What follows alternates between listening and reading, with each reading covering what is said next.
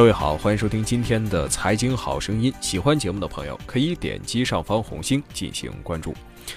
在中国的投资界，能凭借一己之力呼风唤雨的人并不多，王刚算得上一个。王刚的得意之作是六年前用七十万投资了滴滴，如今使他获得了数十亿的回报。有人戏称，七十亿元能够在北京买一个厕所，也能投出像滴滴这样伟大的公司。在公众场合露面时啊，王刚的打扮永远是仙风道骨的。五月份，一身黑色中装的王刚出现在了记者的面前，没有热情洋溢的寒暄。在投资界是经历过大风大浪的人，让他显得异常的理性和平静。不了解他的人也许会觉得他有点冷漠啊，他说话的语气呢不紧不慢，没有太多的表情。他思维缜密，表达严谨。冷场的时候，并不是他的话讲完了，而是他仍旧在思考如何更加确切地让人理解他的意思。在这样一位一丝不苟、守口如瓶的严谨的投资人口中，要得到投资内幕呢，几乎是不可能的，也很难想象王刚对于滴滴何时上市做出的评论。在王刚看来呀，滴滴可以看作是他已经成年的孩子，不用太多照料也能够独立长大。那么现在呢，他需要把更多的精力放在他的新生儿满帮的身上，放手给 CEO。王刚表示，他迄今为止投了七十多个公司，但真正吸引他做 CEO 的公司只有满帮。我很难再找到一个这样的赛道，呃，既有高科技、无人驾驶，又有金融交易，还能做国际化，这太难找了。在王刚的投资生涯中，他最擅长的就是发现滴滴创始人成为这样的具有超级潜力的 CEO，给他们建议，扶他们上马。虽然像成为这样的千里马是可遇不可求，王刚半开玩笑地说，每次想卖滴滴股份之前，他就去找程维聊天啊，一聊天就不舍得卖了。滴滴上路之后呢，王刚自称过了几年闲云野鹤的日子，有时候啊一周甚至见不到几个人啊。他曾经很长一段时间把主要的精力放在研究禅宗与中国传统文化上。在投资滴滴之前啊，王刚曾在阿里巴巴任职超过十年，主管过支付宝商户事业部。阿里巴巴的经历对于王刚后来的事业崛起起到了奠基的作用。他在总结自己的特点时说：“阿里多年的培养让他有较强的平台基因和丰富的商务经验，喜欢抓业务的本质，也乐意与 CEO 们一起讨论竞争策略，打造商业模式。而正是后者让他具备了成为一名成功的天使投资人的素质。”作为滴滴的创始投资人和前董事会成员，王刚了解滴滴发展的完整历程，对滴滴的快速发展起到了关键作用。他是程维的伯乐，也是程维背后最坚定的支持者和军师。王刚曾经表示：“程维遇到我是他的运气，我遇到程维是我的福气。”二零一二年，王刚从阿里巴巴离职，和程维一拍即合，决定做共享打车软件。王刚曾经表示：“啊，滴滴的团队没有一天是平静的。我不夸张地说，我们是来不及喘气，天天是高潮。不是竞争出状况，政策有风险，就是开打价格战，两三年就没有消停过。”移动互联网的创业如履薄冰，要求的反应速度比我想象的还要快。经过了六年的时间的发展，滴滴已经成为了一家估值超过五百亿美元的独角兽企业。虽然是滴滴的重要股东，但是王刚称并不会过多的干涉公司的经营发展，放手给 CEO，这也是他的投资原则。那么到了五月呢，在贵阳举行的中国国际大数据博览会期间，王刚与记者聊起到了他的人生事业的新目标。王刚自称，去年的十二月担任起了新成立的运力平台满帮集团的 CEO。在他看来，这不是一家追求狼性的企业，而是追求人性的企业。再造货运界的滴滴，在滴滴一统中国出行平台市场后，王刚相信货运物流将会是下一个风口。他整合了货车帮和运满满两大货运平台。王刚也由幕后被推到了台前，出任新公司的董事长兼 CEO。规模和技术是王刚进行投资的两大核心理念。王刚认为，企业成功的短期壁垒是规模优势，中期壁垒是核心技术，而长期来看，最核心的壁垒在于企业文化。在货车帮和运满满的合并过程中，谈判甚是艰难。这两个曾经是势不两立的竞争对手啊，要做到一起本身就很不容易，现在还要面临企业文化上的整合。为此，王刚在成立满帮的第一天起就提出了圆融合一的管理思想和四颗心的文化。他甚至亲自设计了公司的 logo 啊，将心比心、攻心匠心和一切以客户为中心，这背后就是合一的思想。王刚说道：“万物互联，最主要的是人心的连接，避免陷入智慧有余而慈悲不足。”霍之邦 CEO 罗鹏回忆道：“啊，去年九月份，在上海黄浦江边上的一个酒店里，我和王刚、运满满的 CEO 张辉见面了。这次见面也最终促成了双方的联姻。在王刚的撮合下，两家企业合并后，还是维持原来的运作架构不变，各自的 CEO 也保留原来的职位。这在中国企业兼并史上实属首例。”王刚表示：“我和张辉、罗鹏是绝佳组合，这就像铁三角。”能力互补，任何一个人都可以代表另外两个人。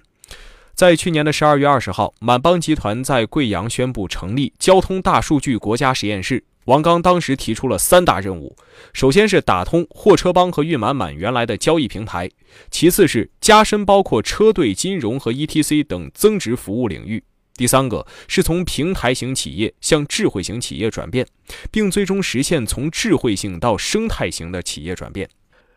半年后，两家公司的业务已经快速整合，这个过程比我们预计的要更快。王刚说道。合并后的公司成立了九大事业部，涵盖平台、交易、科技、运力、金融和保险、新能源、物流、地产、车后、无人驾驶和国际业务。满帮董事长刘显富表示，王刚在很短的时间就把整个战略架构看得非常的清晰，我们这些在行业内待了二十年的人都不得不佩服。他是一个有大智慧的人。在刘显富看来，即使当初两家公司不合并，到今天仍然要走到合并的道路上。王刚的目标是未来十年把满帮做成全球最大的运力平台。他表示，未来几年我会全力以赴在满帮这家公司，几乎是百分之百的投入，包括钱和时间。不久前，满帮刚刚完成了成立以来的首轮十九亿美元的融资，由国新基金和软银愿景基金联合领投，谷歌资本等跟投，公司估值目前已经达到了六十五亿美元。但在王刚看来，目前满帮仅实现了目标的不到百分之五，还有相当大的发展空间。上市也是满帮未来肯定要走的路。但他强调，公司对于上市持有非常开放的心态，任何可能性都存在。近期有香港官员透露，贵阳最大的货运平台正在和港交所接洽，寻求上市。满帮集团对此未予置评。王刚表示：“我们不想这么快的上市，企业在还没证明商业价值前就迈向市场，这对股民来说是不公平的。你卖的到底是什么呢？是梦想吗？只有等到了有业务的价值逐步体现之后，上市时机才算是成熟。”八十亿元用来招人，拥有事业新目标的王刚最近是很忙啊，马不停蹄的在满世界密集的面试招人，但这也让他感到了很久未遇的兴奋。过去一周啊，见不到几个人，现在一天要见十几波人，睡眠严重不足。王刚说道。还有啊，王刚表示，满帮集团宣布拿出首轮融资额的三分之二用来招聘人才，这笔资金规模高达了八十亿元人民币，用于招聘九大事业部总裁以及四十名经理。我们用八十亿招人，面试到现在还很少有拒绝的。王刚表示，一个总经理跟我们干五年，如果赚不到一个亿，我认为是我们对不起他啊。当然了，他表示这些权益会通过期权而不是现金的方式体现。在王刚看来，人才引进的核心是给他们的空间和舞台，以及企业的分享激励机制。一位刚刚加入满帮集团的中层透露，王刚给钱非常的爽快，他现在迫切的需要能帮他执行的人。据了解，满帮新招募的人才不乏来自谷歌、特斯拉、滴滴等互联网巨头的工程师。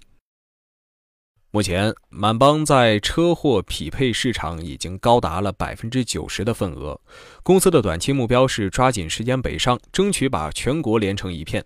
王刚表示，满帮已经初步实现了交易平台的打通，预计会在今年的第四季度做到一天过亿的营收，明年有望突破一千亿。满帮的最新一笔融资将不仅用于招人，还会用来投资。王刚相信，满帮将会成为货运领域的无人驾驶的重要参与者。王刚透露，满帮正在几个目标当中做选择啊。投资后，满帮现在的无人驾驶部门也将并入这家公司。现在就是投资哪家公司的问题。我们的目标是希望它成为最后的赢家，成为业内有一定影响力的参与者。欧映一家公司未必是全资收购，背后的投资逻辑是无人驾驶技术的开放性。王刚说道：“无人驾驶技术的成果最终是开放给整个行业，而不可能是自己独享，所以必须要有开放的心态去做。”我们需要的是一个紧密连接的伙伴关系，把资源、技术和开发能力全部给这家公司。对于是否百分之百拥有这家公司的股权，并不是那么重要，可以是几家公司一起投资。王刚认为，无论是传统零售还是电商年代，实体货物的运输是不会改变的。无人驾驶未来的格局会在一到两年内奠定。在这个过程中，物流行业有望早于乘用车率先实现商业化。黄金拍档朱啸虎。谈到了王刚，不得不提一个人，那就是朱啸虎。从投资滴滴开始，朱啸虎和王刚这对投资界的黄金拍档，就好像是磁场的正极和负极一样，互相吸引。他们联合投资了很多项目，我们一个负责冲锋，一个负责断后。公司在危机的时候，我来解决。王刚表示，朱啸虎在评价和王刚的关系时曾经说道：“我们有相同的商业逻辑和价值观，很多项目我们都同时看到。”我和王刚经常一起讨论问题。我看新项目多一些，在投后管理上，王刚帮 CEO 多一些。他在阿里有很多经验。滴滴的投资促成了两人的姻缘。据说啊，朱啸虎是先见到程维的，谈了半个小时后就答应满足他所有的要求，并给出了投资意向书。这一度令王刚怀疑他是个骗子啊，但后来两个人吃了顿饭，就开始互相欣赏对方。朱啸虎说道：“王刚是个能给 CEO 解决方案的人，非常有价值。我们都是比较直接，有事说事儿。在王刚的眼里，朱啸虎也是他最喜欢合作的人之一啊！我也和其他人合作过，经过无数案例的磨合，我确实最喜欢和艾伦合作。”王刚表示，滴滴那么多次要做选择，在各自的商业看法上，包括融资的取舍上，都惊人的一致。能不能从公司大局角度出发，是考验投资人的一个重要品格之一。这一点，艾伦格外的突出。这两年，王刚的投资专注于共享领域，和艾伦一起先后投资了共享充电宝小店和共享成衣一二三等项目。他表示，共享经济的本质是利用长尾的带来差异化的体验和成本优势，构建出了新的平台和渠道。说白了，就是找到新的供给方，挑战原有的强势渠道和平台。这里的核心是差异化供给。作为投资人，王刚总是把决策权交给 CEO。他曾经打比方的称，如果滴滴是一辆车，那么我和其他的执行董事已经从副驾驶的位置移到了后排。我的心情是什么呢？早期投资人一开始对公司的影响力很大，到后期对公司价值逐步下降，这是我们必须要接受的事实。他还把天使投资比作是放风筝，你曾经紧紧攥在手中的线，渐渐风筝越飞越高，这是好事儿。如果它一直在你眼前，甚至在脚底下，那才是失败，说明公司没做大，CEO 成长也太慢。在王刚看来，任何细分行业最终做成企业不会超过三家。是否投得准，关键是要看能否找准这个赛道里能跑赢的 CEO。从滴滴到满帮，王刚都在寻找具有超能力的 CEO。正直、聪明和领导力是王刚用人的三大标准。如果再有商业感觉，那就更好了。在用人方面，王刚是独具慧眼的。他认为，伟大的公司诞生并不在于行业的问题，而是由于企业家的决定。企业家的眼光、胸怀和格局决定了企业的成功。中国的土壤是具备产生伟大公司的机会的，这与中国未来二三十年的国运休戚相关。王刚表示，很多公司的衰败是从内部管理层开始的。当公司做大之后，管理者和领导者自我实现后，欲望在下降，恐惧在增加。王刚说道：“成功后的傲慢、狭隘、自我、胆怯，这些组织走向衰败的原因，特别是核心领导表现出猜忌、不包容和不敢冒险。”有观点认为，中国企业大多是靠市场规模制胜，而不是原创技术。对此，王刚表示：“我觉得中国企业的发展有个过程，先赢商业，再赢科技，最后赢教育。我们的核心应用是一个主场景，解决眼前的问题，创造了应有的价值。在这个过程中，一定会有资本的积累和资本的沉淀。越来越多的企业家肯定会越来越重视技术，尤其是核心技术和原创技术。”阿里、腾讯这些伟大的公司在技术储备和研发的投入会更多。好了，今天的节目就唠到这儿。最后，请关注我们的蜻蜓财经的微信公众号，搜索“大圣说事”四个字，或者搜索“大肖说事”的拼音即可。咱们下期再会。